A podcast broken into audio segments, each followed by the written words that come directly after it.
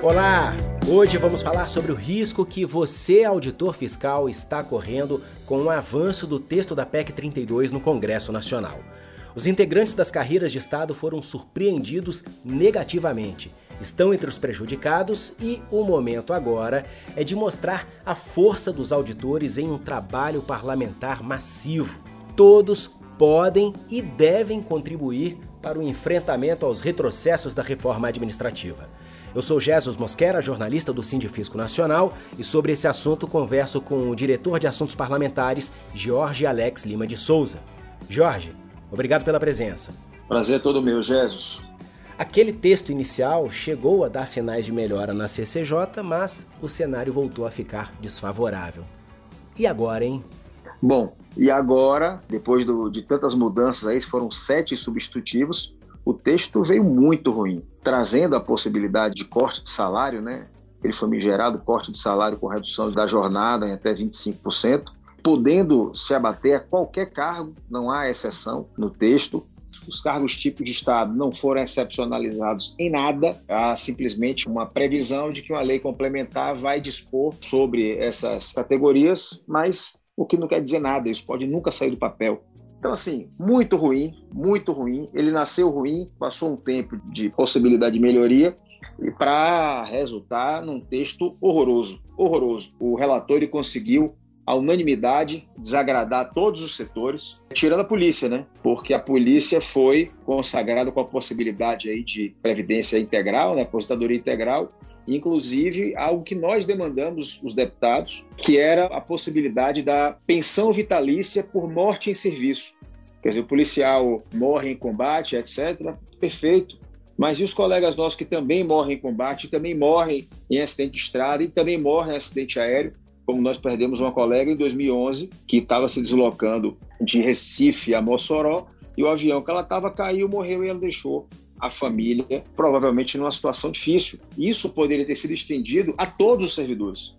A todos os servidores. É uma questão pequena, é um valor pequeno, é difícil acontecer esses acidentes, graças a Deus, mas isso poderia ter sido estendido, mas não. Só os policiais foram beneficiados. Então, eu vou dizer que 99% dos servidores públicos são contra a exceção das forças policiais.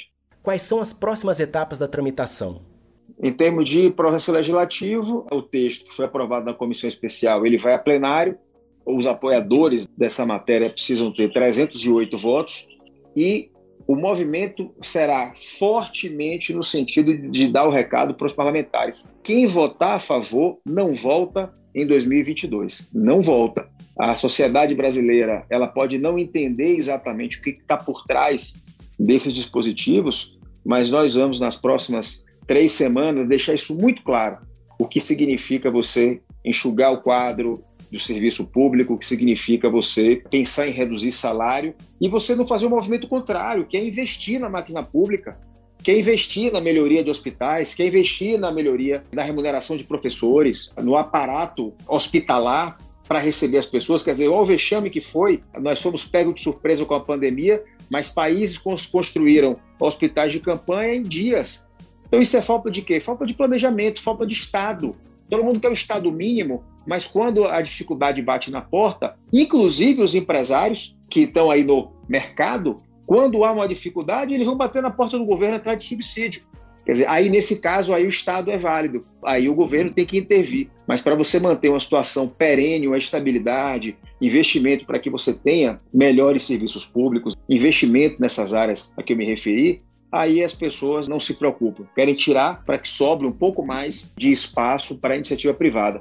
É um pensamento ruim, cujo resultado será desastroso para todos nós. Né? Somos auditores, mas também somos contribuintes, somos cidadãos, e a gente precisa evitar que isso aconteça como os auditores fiscais que estão nos ouvindo podem dar sua parcela de contribuição para evitar uma catástrofe no serviço público.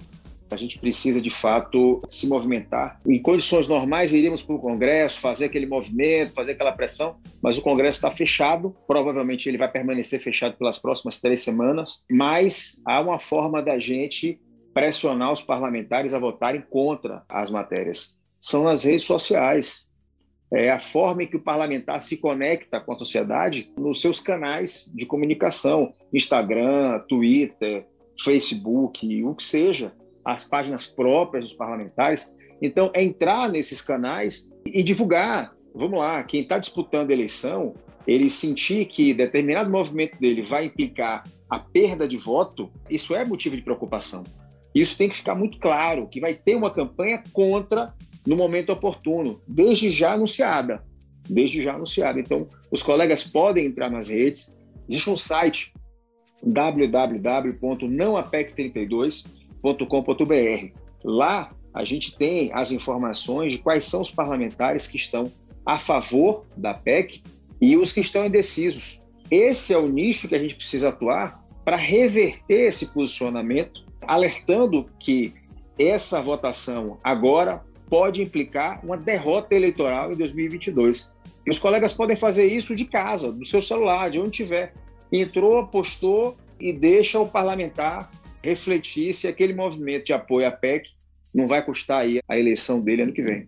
Jorge Alex Lima de Souza, diretor parlamentar do Sindifisco Nacional, obrigado pela participação aqui em nosso podcast. Meu amigo, eu que agradeço e eu torço para que a gente consiga superar mais esse entrave. São muitos, são muitos, e mas esse ele tem uma especial atenção porque mexe na vida de todos nós, servidores públicos, todos nós, editores fiscais. Agradeço também a você que nos ouviu. Um abraço e até o próximo episódio. Tchau!